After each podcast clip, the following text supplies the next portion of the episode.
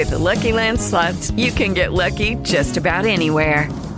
This is your captain speaking. Uh, we've got clear runway and the weather's fine, but we're just going to circle up here a while and uh, get lucky. No, no, nothing like that. It's just these cash prizes add up quick. So I suggest you sit back, keep your tray table upright, and start getting lucky. Play for free at LuckyLandSlots.com. Are you feeling lucky? No purchase necessary. Void where prohibited by law. 18 plus terms and conditions apply. See website for details. Es artesanal. En Alemán seleccionamos la miel de los mejores apicultores. Es salud. Déjate cuidar por los beneficios de nuestra miel. Es natural. De flor de romero, azahar, eucalipto, lavanda y muchos más. Hace cinco generaciones que Alemán te ofrece todo un universo de sensaciones para los cinco sentidos. Alemán. De las mejores flores, la mejor miel. Y ahora un nuevo episodio de Con B de Salud.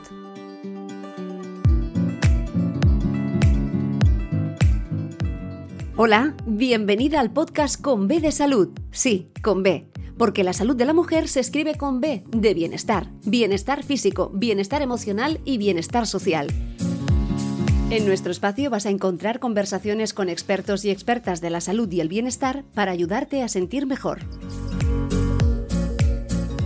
Somos la doctora Nuria Roure y Maribí Chacón. Nuria es psicóloga y especialista en alteraciones del sueño, y yo soy periodista, y entre las dos presentamos Con B de Salud.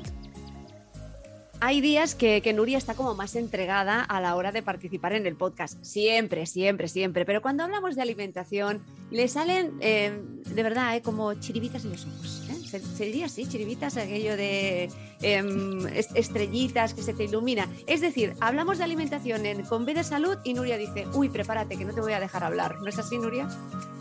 Pues sí, Mariby, porque además la alimentación creo que es fundamental para gozar de una buena salud, para gozar también de un buen sueño, hablaremos de eso, y bueno, para tener un bienestar en general. Y recordemos que con B de salud se escribe, ¿no? Con B porque la salud de la mujer se escribe con de bienestar. Por lo tanto, yo creo que es fundamental hablar de la alimentación y lo hacemos con una gran invitada hoy, Mariby. Sí, hoy podríamos decir que se escribe con Q de Quintas, de Ángela Quintas, que es nuestra invitada, licenciada en Ciencias Químicas y máster en Dietética y Nutrición Humana. Desde hace ya más de 20 años trabaja y dirige en su propia consulta de nutrición. Eh, colabora con diferentes medios de comunicación, como por ejemplo en la cadena SER, en A Vivir, que son dos días. Eh, ha hecho artículos y publicados en revistas como Buena Vida del País, Objetivo Bienestar. Y hay una cosa que a mí me ha llamado enormemente la atención, Nuria, no sé, pero ahora que salimos de la semana de los Oscars, de estos Oscars tan, em, digamos que, han generado tanta, tanta polémica después del bofetón, eh, ella es nutricionista. O sea, siempre hay un... Em, el director de foto, el vestuario, eh, peluquería. Pues ella es en la nutrición que se come durante los rodajes. Es maravilloso. Ángela Quintas, bienvenida al podcast. Muchas gracias. Gracias por invitarme. Oye, esto de ser asesora en películas, mira, aquí me ha salido este ramalazo. ¿Cómo, es, esta, eh, cómo, es esa faceta? Claro, o sea, realmente no es durante, o sea, es cuando un actor eh, tiene que subir o bajar de peso, pues lo que hacemos es, eh, bueno, el director, quedamos con el director, el director nos dice lo que quiere, que muchas veces es algo imposible, también os digo, vemos cómo está el actor, si puede, no, hacemos unas analíticas y entonces les ayudamos en ese proceso de subir o bajar peso. Entonces es algo muy divertido, la verdad. Divertido y complicado a veces, tendría que decir. Porque sobre todo cuando tienen que subir peso, eh, todo el mundo piensa que para subir peso, va, yo esto lo tengo súper fácil, sé cómo lo voy a hacer, tal. Pero claro, luego se llevan una gran desilusión cuando descubren que tienen que subir peso de manera saludable. Entonces eso es un rollo, porque no tiene nada que ver con lo que ellos se habían imaginado. Entonces, bueno, sí, hemos hecho pelis muy importantes. O sea, la última sí potente que hemos hecho ha sido con Mario Casas, la del fotógrafo de Mauthausen, donde tuvo que bajar muchísimo peso porque hacía de un fotógrafo en un campo de concentración. Pero hemos hecho El espía de las mil caras, hemos trabajado con Almodóvar, con, muchos, con muchos directores famosos. Eres chica Almodóvar. Soy chica Almodóvar, soy chica Almodóvar, sí. Porque, Ángela, ahora cuando comentabas esto, me hago una pregunta y es, ¿no todo el mundo puede subir de peso o bajar de peso lo que a él le gustaría? Porque parece que esto es, a ver, siempre hemos dicho que subir de, peso es como más fácil como bajar de peso, ¿no? Que siempre nos cuesta un poco más. Pero ahora acabas de decir que también cuesta mucho subir de peso. Y de hecho nos hemos encontrado casos bastante complicados. Mira, cuando hicimos la película de Leticia Dolera, que era requisitos para ser una persona normal. Sí, muy eh, divertida, por cierto. Sí, Manuel porque tenía que subir mucho de peso. ¿Y qué pasó? Que nos encontramos unas analíticas muy malas. Él lo ha contado, tenía colesterol, tenía triglicéridos, no estaba para ponerse 20 o 30 kilos ni de broma, porque entonces ahí teníamos un problema. Y lo primero que hicimos fue para rodaje, bueno, no empezar a rodar, normalizar todas esas analíticas y luego subir de peso. Y pasó una cosa muy bonita y era que cuando él estaba en su peso máximo, sus analíticas eran mejores que antes de comenzar todo este proceso. O sea que no es tan fácil como parece y de hecho a veces hemos tenido que parar rodajes, por ejemplo nos pasó con Antonio de la Torre en Gordos, tuvimos que parar el rodaje hasta que todo se estabilizó y bueno, hay veces que hemos tenido que decir hasta aquí llegamos y no se puede bajar más o no se puede subir más. O sea, lo más importante es que la, salud de los, de los actores no se deterioren en, ningún momento, claro. Claro, porque Ángela, ahora nos acabas de romper un mito que es que muchas veces vemos personas delgadas y pensamos que están sanas, ¿no? O personas que están más en sobrepeso y que pensamos que quizás eso es malo para la salud. No a veces el hecho de estar delgado quiere decir que se alimenten bien o que lleven una buena alimentación. Claro, eso yo siempre lo digo, o sea, siempre, eh, muchas veces tenemos asociación de delgadez, salud, ligero sobrepeso, no salud. Y no es cierto. Es decir, tú te puedes encontrar a alguien que tenga un ligero sobrepeso, pero que ese sobrepeso lo haya conseguido, bueno, porque se ha pasado en calorías, es decir, ha habido un extra calórico, pero lo que ha consumido han sido alimentos de calidad, llenos de nutrientes sí, tiene un ligero sobrepeso, pero todos sus marcadores están perfectos. Pero luego te puedes encontrar con alguien que está delgado y tú le ves a priori y dices, oh, qué delgado está, qué sano, yo me quiero parecer a él, pero luego puede tener déficit de vitaminas, de hierro, de tal, y eso no es sano realmente. Entonces, al final, por eso no podemos hablar del peso ideal. El peso ideal no existe, sino lo que realmente existe es el peso saludable, aquel en el que todos los parámetros están dentro de valores. Cuando hablabas de que una persona delgada, que aparentemente puede tener esa salud, que, a veces eh, la gordura no nos deja ver, hay personas que además de, esa delgadez también están fibrados porque hacen muchísimo ejercicio eh, o que se tonifique bien. ¿Significa que también estás en buena salud o, no necesariamente? Claro, fíjate, ahí volvemos a hablar otra vez de lo de las tablas estas del peso ideal, ¿no? De yo mido unos 70, tengo tantos años, tengo que pesar ya, pues es que no es lo mismo que ese peso esté mayoritariamente compuesto de grasa a que ese peso esté mayoritariamente compuesto de masa muscular. No tiene nada que ver. O sea, yo midiendo unos 70, eh, imaginaros pesando 70 kilos, puedo estar muy musculada y tener muchísima musculatura y que esa musculatura pese mucho y estar perfecta, a estar totalmente blanda y fofa porque todo lo tengo en forma de grasa. Por eso, ahí está la importancia de la personalización de la, de la nutrición, es decir, los, planes dietéticos, o sea, lo que nosotros consideramos el peso saludable es muy, muy personal y cada uno tiene el suyo. Y además, aquí acabas de dar en el clavo, porque muchas veces cuando pensamos en dietas, um, tendríamos que hablar de una alimentación sana para la familia o una reeducación en la alimentación, pero hay cosas que a lo mejor a mí me sientan bien y a Nuria no le pueden sentar bien, o que a mí me engorda y a ella no. Claro, es que al final eh, lo que tenemos que hacer, mira, muchas veces la gente dice, pero esto engorda. A ver, esto solo no engorda, o sea, no hay ningún alimento que digas. Además, yo también le digo muchas veces a mis pacientes, tú no te vas a, a, acostar delgada y te vas a levantar. Eso es algo que no tiene sentido. Pero es verdad que la gente muchas veces te busca cosas como, pero esto es malo, pero a ver, a ver, a ver, lo importante es lo que haces los 365 días del año. Es decir, porque tú un día hagas un exceso, que todos lo hacemos, no va a pasar absolutamente nada. Lo importante es lo que comes cada día, cómo lo comes, cómo lo repartes a lo largo del día y sobre todo que las kilocalorías que tú vas a ingerir a lo largo del día estén llenas de nutrientes. Porque yo puedo tomar, imaginaos que yo gasto al día 1.700 kilocalorías, las puedo beber en forma de alcohol.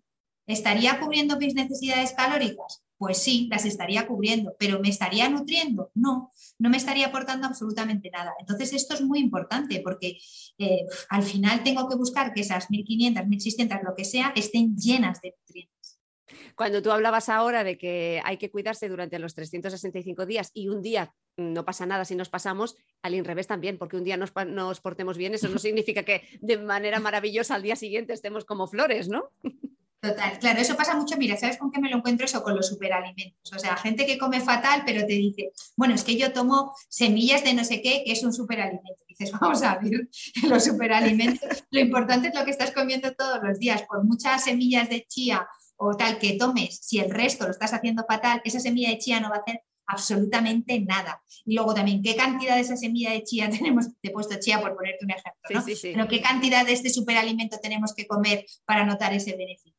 O sea, está genial añadir estas cosas cuando tu alimentación está muy bien, pero eso no va a salvar tu alimentación si lo estás haciendo fatal. Claro, y fíjate que ahora te escuchaba hablar y pensaba, cuando nosotros, eh, pues bueno, queremos saber si estamos más o menos en nuestro peso, lo que hacemos es pesarnos ¿no? en, la, en la báscula y claro, el peso no es el mismo, porque no pensa igual el músculo que la grasa. Claro, ¿cómo podemos saberlo? ¿Podemos saber nosotros desde nuestra casa si tenemos más músculo, más grasa? ¿Hay alguna forma en que nos podamos medir eso?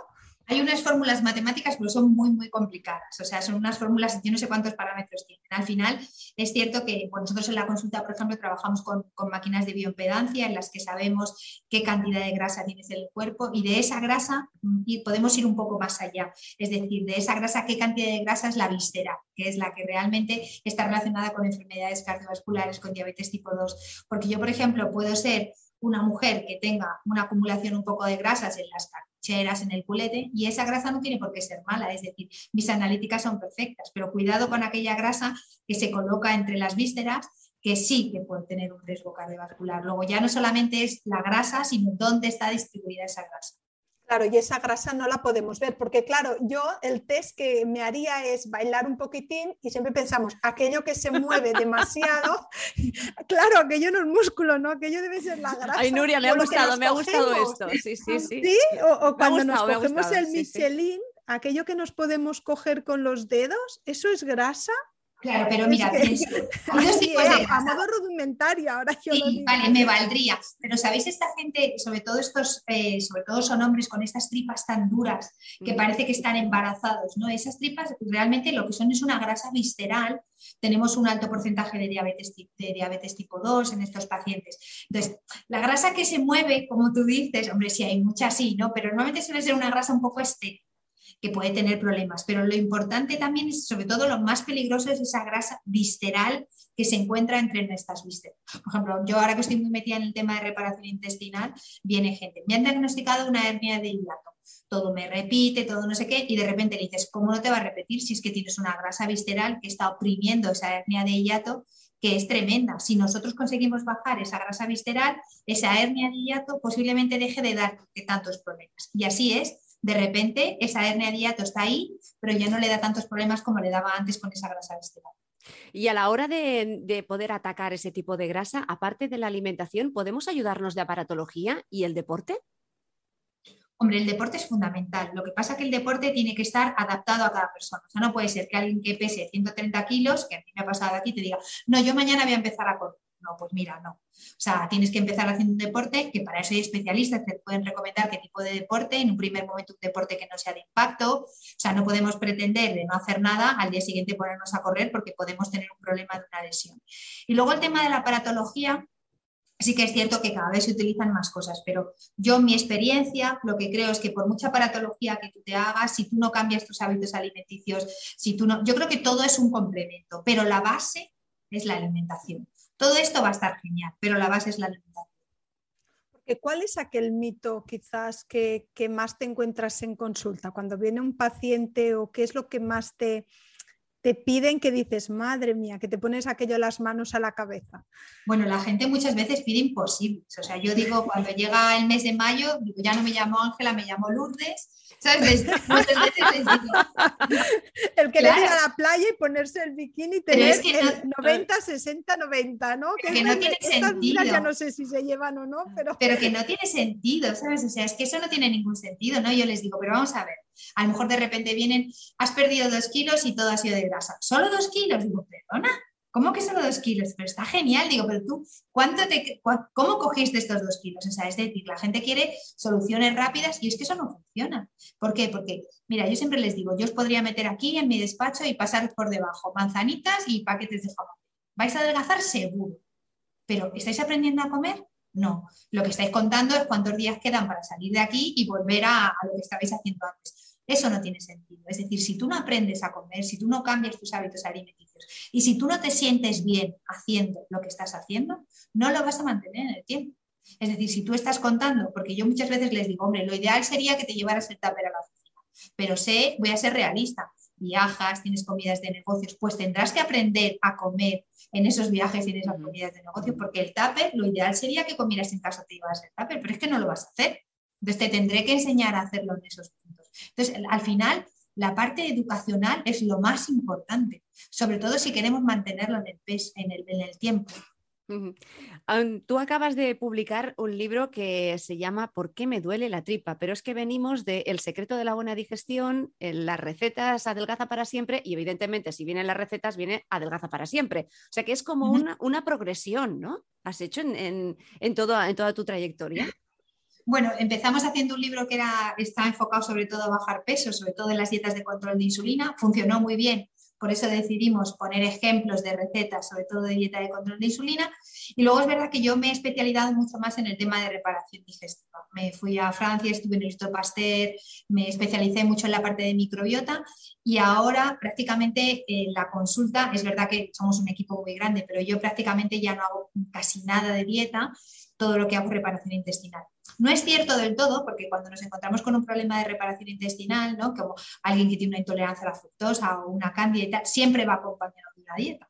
Porque muchas veces esas patologías mejoran mucho simplemente haciendo un cambio en la alimentación, pero no está tan enfocado a bajar peso como a lo mejor hacía un poco antes. Estás especializada en la reparación intestinal. Cuando hablamos de reparación es porque hay algo que no funciona. Eso es, claro. ¿Y cómo lo podemos saber? Bueno, hay múltiples causas. Es decir, mira, en la consulta nos encontramos con dos tipos de pacientes. Aquel paciente que ya viene con un diagnóstico, ¿no? Por ejemplo, su médico le ha dicho, pues tienes una hernia de hiato, te hemos detectado un Helicobacter pylori, o ya tenemos una intolerancia a la fructosa, a la lactosa, o unos divertículos, o un déficit de DAO. Es decir, ya vienen con un diagnóstico. Otras veces, simplemente por la sintomatología, buscamos nosotros ese diagnóstico, eh, mandándoles pruebas. Y luego hay un tipo de paciente que te encuentras que te dicen, yo me encuentro fatal, a mí todo me sienta mal, yo me hincho como un globo, alterno diarreas con estreñimiento, por poneros un ejemplo, pero a mí todas las pruebas me van bien. Entonces ahí nos hace pensar en una disbiosis, que es una alteración de la microbiota. Claro, ¿qué ocurre? Que una alteración de la microbiota no sale en los análisis rudimentarios que hacemos, en los análisis tendríamos que hacer un análisis específico de microbiota. Y esto es algo muy novedoso, que me refiero, se está haciendo desde hace muy poco tiempo. Entonces ahí es cuando entramos a utilizar cepas de probióticas concretas y en dosis concretas para dependiendo del tipo de sintomatología que estamos tratando. Una pausa y volvemos. Hoy quiero hablarte de las barritas energéticas con miel Resistencia, de Alemán. Son unas barritas energéticas con miel específicamente pensadas para deportistas, 100% naturales que aportan energía. Tienes dos variedades donde elegir.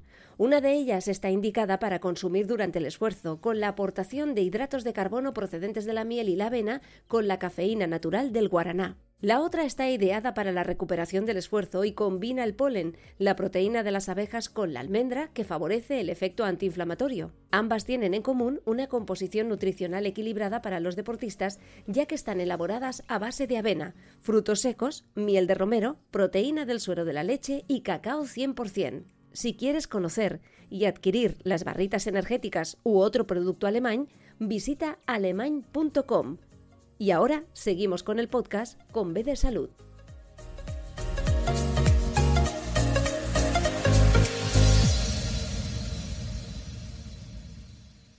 Cuando en nuestro cuerpo hay un cambio, estamos felices, estamos tristes, vivimos un duelo, tenemos un problema, nuestro cerebro puede inflamarse con el cortisol, generar oxitocina, eh, serotonina y el intestino.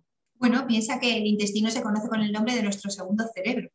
¿Por qué se conoce así? Porque nosotros tenemos tantas neuronas como las que podemos encontrar en el cerebro de un perro dentro de nuestro intestino. Y de hecho, eh, seguro que de esto Nuria sabe mucho, el 80% de la serotonina se fabrica en nuestro intestino gracias a nuestra microbiota. Y esa serotonina es la que se va a convertir en esta hormona que es la melatonina que me va a hacer dormir de manera profunda. Y se ha visto claramente que el estrés junto a la obesidad, el consumo de determinados fármacos como pueden ser los corticoides, los antibióticos, los antiinflamatorios, el sobrepeso, la obesidad, el consumo de alimentos ultraprocesados dañan mucho la microbiota. Entonces, todo eso al final, si estoy pasando por una situación de mucho estrés, tal, claramente puedo tener una alteración en esa microbiota. Y esta alteración, eh, Ángela, ¿cómo se ve? ¿Cómo la notamos nosotros? Quizás con, porque a veces hablamos siempre de dolor de tripa, pero a veces no hay un dolor de tripa, ¿no? Ahora me venía que quizás a lo mejor son eh, otra sintomatología que no está tan enfocada, como por ejemplo las heces. También se habla muchas veces que la manera en la que hacemos las heces también puede generar, ¿no? O puede ser síntoma de, de alguna disbiosis. Claro, o sea, fíjate, la disbiosis puede tener una sintomatología bastante clara que yo siempre voy a relacionarlo con que algo está pasando en mi intestino. Es decir, alternar diarrea con estreñimiento, solo diarrea, solo estreñimiento, inflarme como un globo al final del día, eh, tener a veces molestias. Eh, claramente voy a pensar, algo está pasando en mi intestino. Pero luego hay otro tipo de sintomatología que es cuando yo tengo un intestino que se convierte en un intestino hiperpermeable, es decir, mi intestino es permeable, realmente mi intestino en mi contacto con el exterior, si yo extendiera mi, intestino que está formado por estas microbiosidades, tendría la superficie de una cancha de tenis, o sea, es realmente por donde yo absorbo los nutrientes, pero también entra todo lo que no debería de entrar. Cuando este intestino se convierte en un intestino hiperpermeable, es decir, deja pasar al otro lado, a torrente sanguíneo, moléculas que no deberían de pasar, lo que ocurre es que mi, cuerpo se defiende contra esas moléculas que las considera tóxicas para él. ¿no? Y ahí aparece una sintomatología que yo en un primer momento no voy a relacionar con que algo está pasando dentro de mi intestino.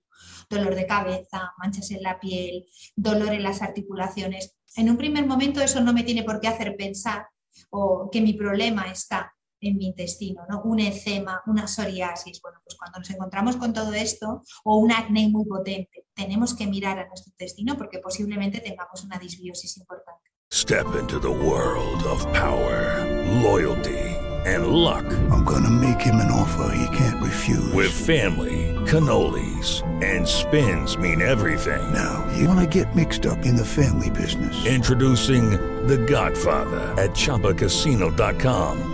Test your luck in the shadowy world of the Godfather slot. Someday, I will call upon you to do a service for me. Play the Godfather, now at Chumpacasino.com. Welcome to the family. VGW Group, no purchase necessary. Void where prohibited by law. See terms and conditions 18 plus.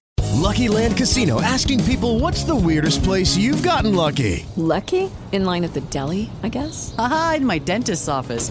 More than once, actually. Do I have to say? Yes, you do. In the car before my kids' PTA meeting. Really? Yes. Excuse me, what's the weirdest place you've gotten lucky? I never win and tell. Well, there you have it. You can get lucky anywhere playing at LuckyLandSlots.com. Play for free right now. Are you feeling lucky? No purchase necessary. Void where prohibited by law. 18 plus. Terms and conditions apply. See website for details.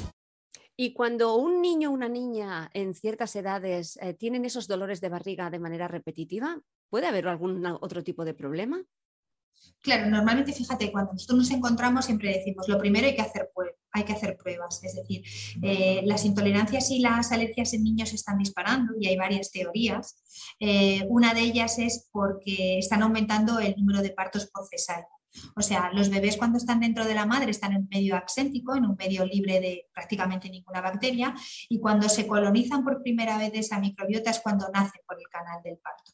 ¿Qué ocurre? Que ahora cada vez tenemos más bebés que nacen por cesárea, más bebés que no son alimentados con leche materna, incluso hay mucho parto múltiple también debido al incremento de las fecundaciones in vitro y esta puede ser una de las teorías por las que se cree que esa microbiota de los niños no está siendo eh, la correcta, ¿no? Y también los medios higiénicos tan potentes que estamos utilizando con ellos, es decir, les bañamos todos los días, les damos cremas, les no sé qué, les tenemos extremadamente limpios, no les dejamos que jueguen con el perro, que cojan, juegan con la arena. Esterilizamos el chupete cuando cae el suelo. Eso es, antes se soplaba y punto, ¿no? Uy, pues uy, uy. hemos tenido, hemos tenido hasta, Ángela, hemos tenido un podcast que una enfermera de bebés nos decía que había unos estudios que verificaban que chupar el chupete caído por parte de la mamá o el papá no pasaba nada, al contrario, le dabas a los niños unas bacterias muy interesantes para poder, para poder protegerse. Claro, ¿veis? Bueno, pues todo eso es una teoría que nos está, haciendo pensar que es una de las razones por las que los niños tienen más intolerancias y más. Otra también puede ser la manera en la que estamos. Es decir, hemos dicho que los alimentos ultraprocesados y el sobrepeso son una de las causas de la disbiosis. Tenemos un gran porcentaje de obesidad infantil y los niños cada vez comen mal, comen peor en muchos casos. Entonces, bueno, esa puede ser una de las razones. Entonces, cuando nos encontramos con un niño que ya empieza a hincharse en la tripa, lo primero que hay que hacer es que vaya a ir al pediatra y que le haga pues, pruebas, de decir, aquí ya de intolerancia a la lactosa, la fructosa.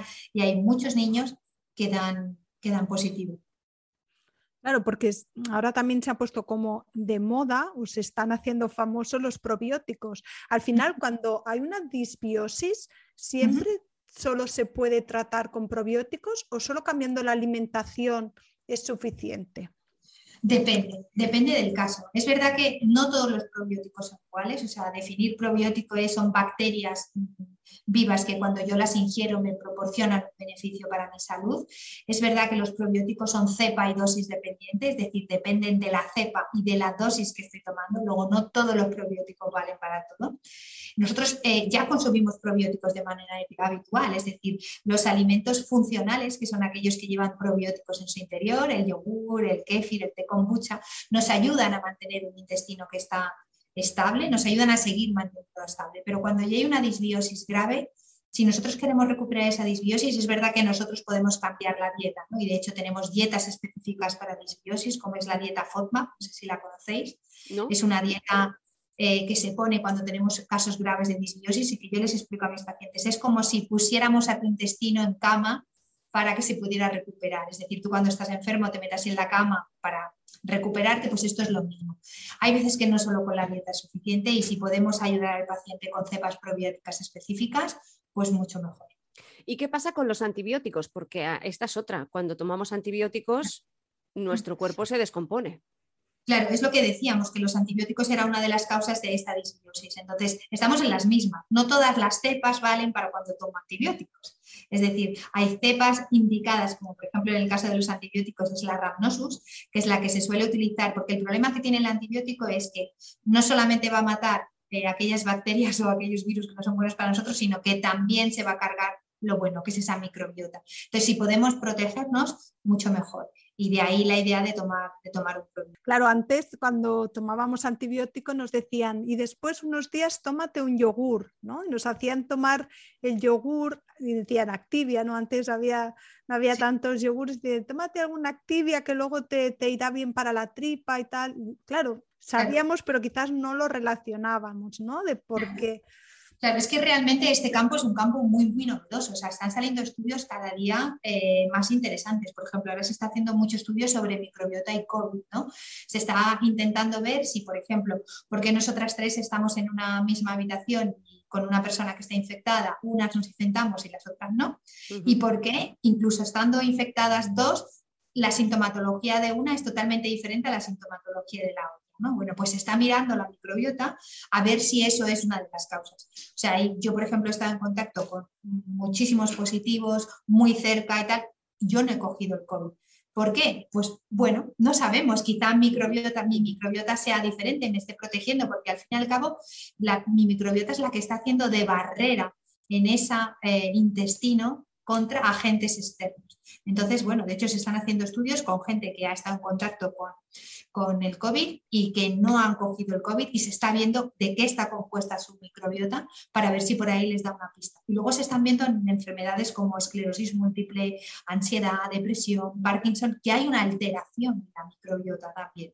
Lo que pasa es que todavía no sabemos mucho, no sabemos si es esta enfermedad la que ha producido la alteración en la microbiota o esta alteración en la microbiota la que nos ha hecho que seamos más propensos a tener esta enfermedad. Es decir, estamos un poco eh, lanzando hipótesis todo el rato lo curioso es que no se deja de investigar y que se, está cada día eh, descubriendo algo más. Claro, es, la verdad que sí, o sea, es lo apasionante de este campo, es decir, es que cada día se publican cosas nuevas, se están viendo casos, por ejemplo, hay muchos estudios sobre obesidad microbiota, ¿no? Se ha visto claramente que la gente que tiene sobrepeso y obesidad, su microbiota es totalmente distinta a la de una persona que tiene peso, pero luego encuentras eh, cosas aberrantes, como hablando ya de los trasplantes fecales, ¿no? Y si te metes a investigar en internet, puedes encontrar gente que propone eh, hacerte tú mismamente un trasplante fecal en casa, que eso es una aberración con una, con una microbiota, o sea, con unas heces de alguien que, es delgado. Eso en España es totalmente ilegal, vamos, y eso es totalmente una, una locura. Pero bueno,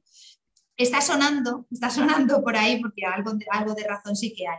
Ángela, yo ahora quería cambiar un poquito. sí, cambia, cambia, porque hemos llegado a un punto.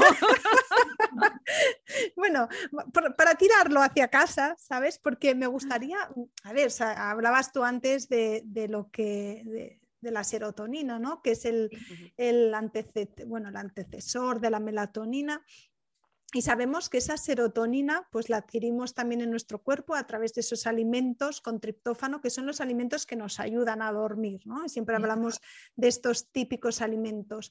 Pero háblanos un poquito más de aquella relación que tiene la alimentación con el sueño. ¿no? ¿Por qué la alimentación, el alimentarnos bien, puede estar relacionado y cuáles serían aquellos tips o aquellos alimentos ¿eh? que nos pueden ayudar también a dormir y descansar mejor.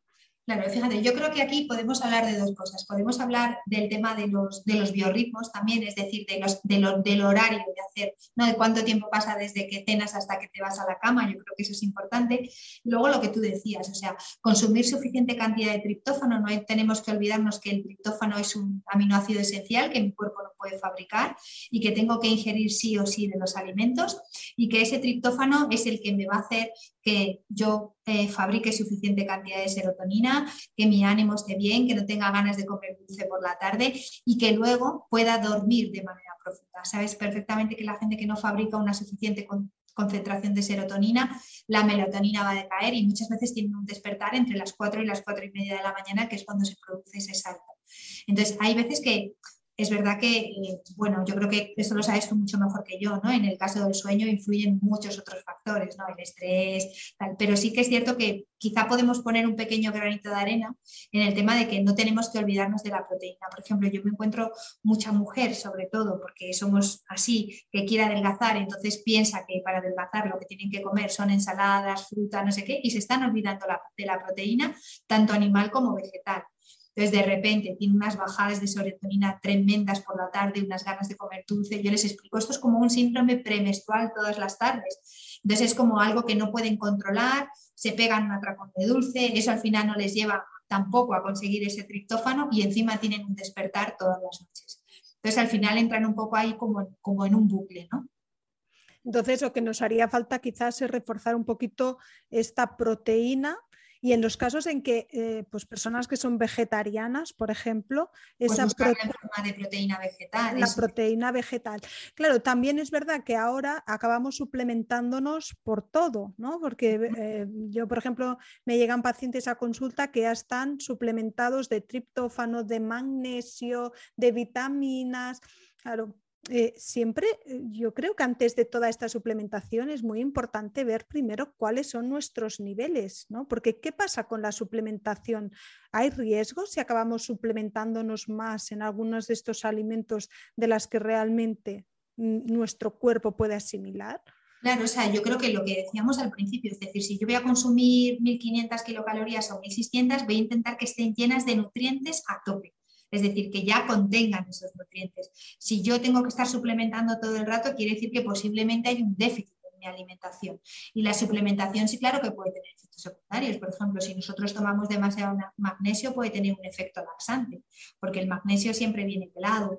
O bueno, o sea, yo creo que lo primero que tenemos que hacer es repasar la alimentación para que esa alimentación vaya a lo más llena y luego en casos concretos tendremos que quizás tomar alguna suplementación, pero no es suplementarnos por suplementarnos y sobre todo utilizar la suplementación para arreglar una alimentación deficitaria. Eso para mí es lo más importante. Ángela, tu último libro, ¿Por qué me duele la tripa? Viene con esta pregunta y además en la portada hay todo un nudo todo un nudo que, a mí me ha llamado la atención porque además es que es así, cuando te duele la tripa, realmente tienes como ese nudo en la garganta que lo tienes ahí que no sabes qué hacer, pero lo tienes en la tripa y ya tampoco no sabes cómo reaccionar.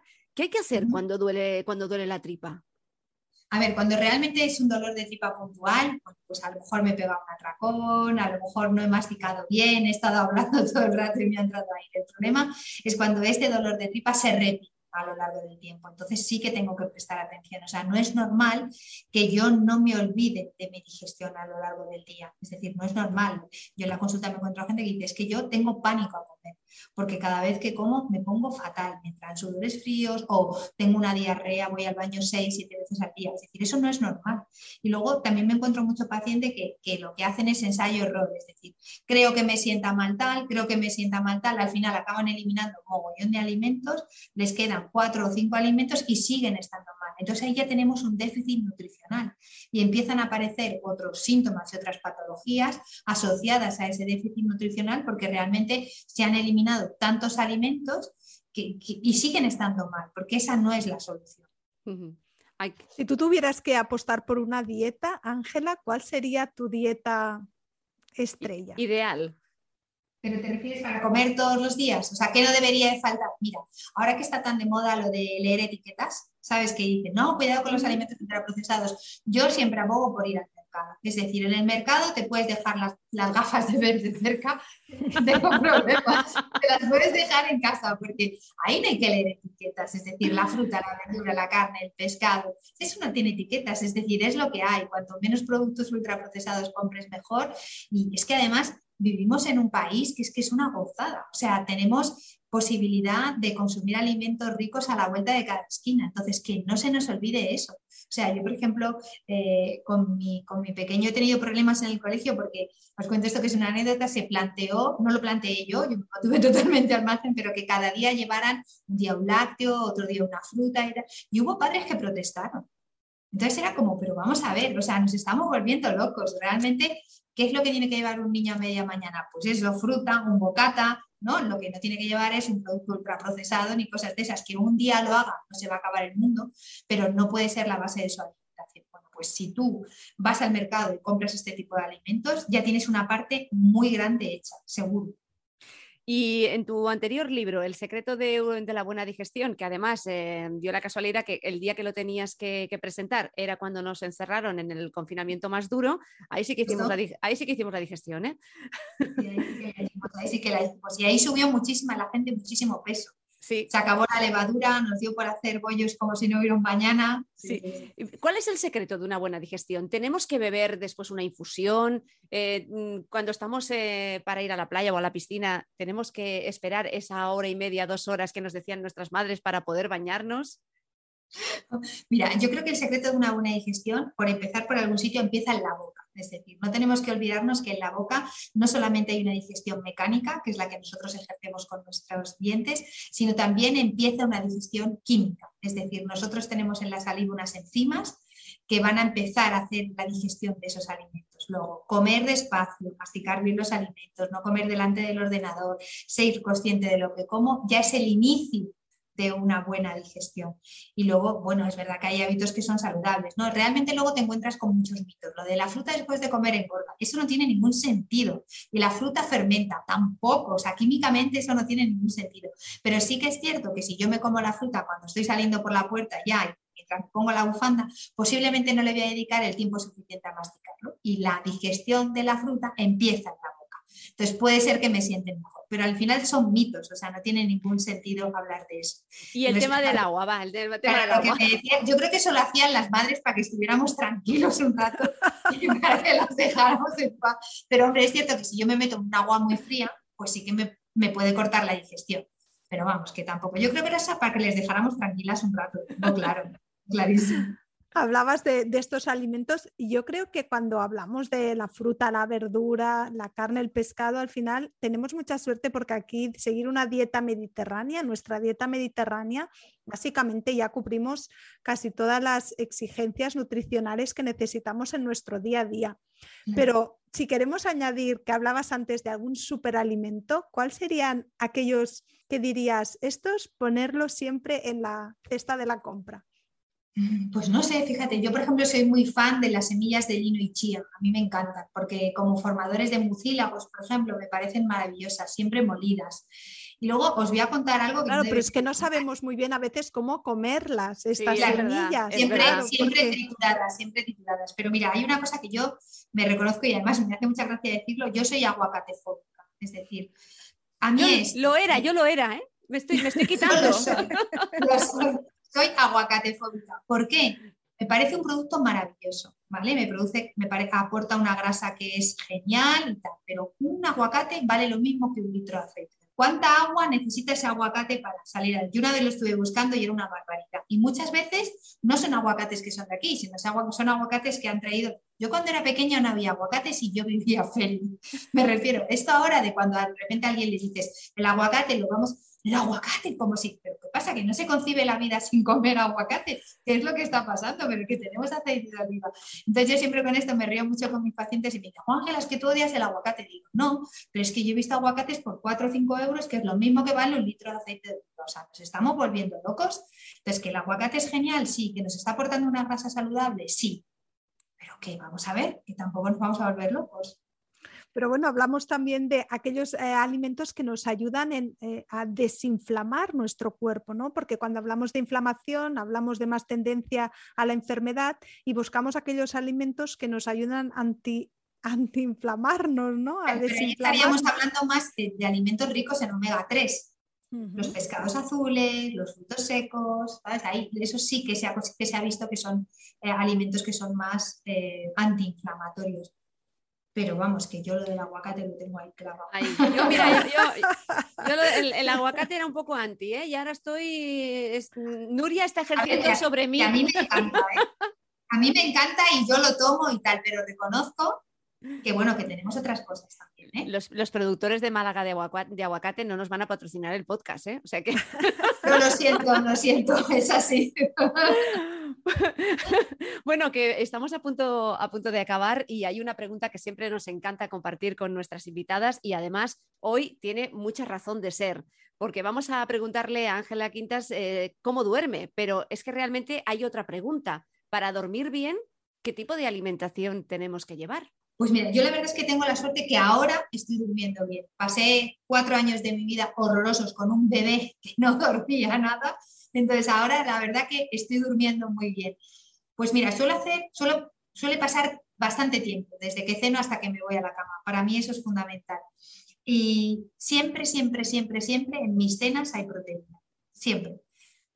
A mí me funciona. No sé si son cenas que son bastante ligeras, pero siempre, siempre, siempre contienen, proteína. El hecho de que contengan proteína, y a veces las hago de solo proteína, bueno, sobre todo a, ese aporte de triptófano, de triptófano que decíamos y también activar un poco el ciclo de Krebs, que también me ayuda mucho a descansar. ¿Y hay algún mito o leyenda que tendríamos que descartar, como aquello de que a lo mejor antes de ir a dormir un vasito de leche caliente o intentar eh, tomar algún tipo de alimento que a lo mejor eh, genera ese, ese bienestar que, que acelera la aparición del sueño? ¿Sabes lo que pasa? Que yo creo que al final, si nos planteamos comer algo antes de ir a la cama, lo que nos va a apetecer es dulce. Encima, si te fijas, lo que ponen por la noche es chocolate.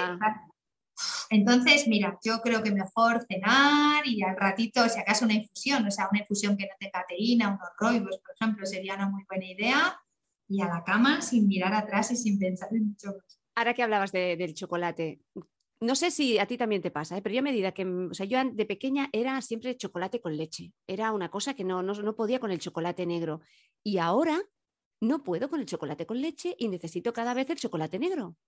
Es que el chocolate con leche es azúcar puro, el chocolate negro, bueno, pues tiene triptófano, con lo cual es muy buena idea. Ángela, ha sido un placer. Nos ha encantado poder hablar contigo de tu último libro, ¿Por qué me duele la tripa? Que por cierto, ¿en qué edición está? La tercera tercera edición ya del libro que hace nada, hace nada que, ha salido. Estamos encantadas de que hayas compartido con nosotras un ratito en Conve de Salud y esperamos que tengas, eh, entre otras cosas, muchísimos éxitos, que no te duela la tripa, aunque sea de nervios, en, una de las presentaciones, que eso también genera algún movimiento, pero que sea eh, lleno de éxitos y sobre todo con ganas de poder encontrarte otro día para seguir hablando. Gracias, Ángela. Muchas gracias. Muchas gracias. Hasta aquí el episodio de hoy. ¿Te ha gustado? No dudes en suscribirte y así estarás informada de todos los capítulos que como este seguro te ayudarán a sentirte bien. Porque recuerda que la salud de la mujer se escribe con B, con B de bienestar. Hasta la próxima.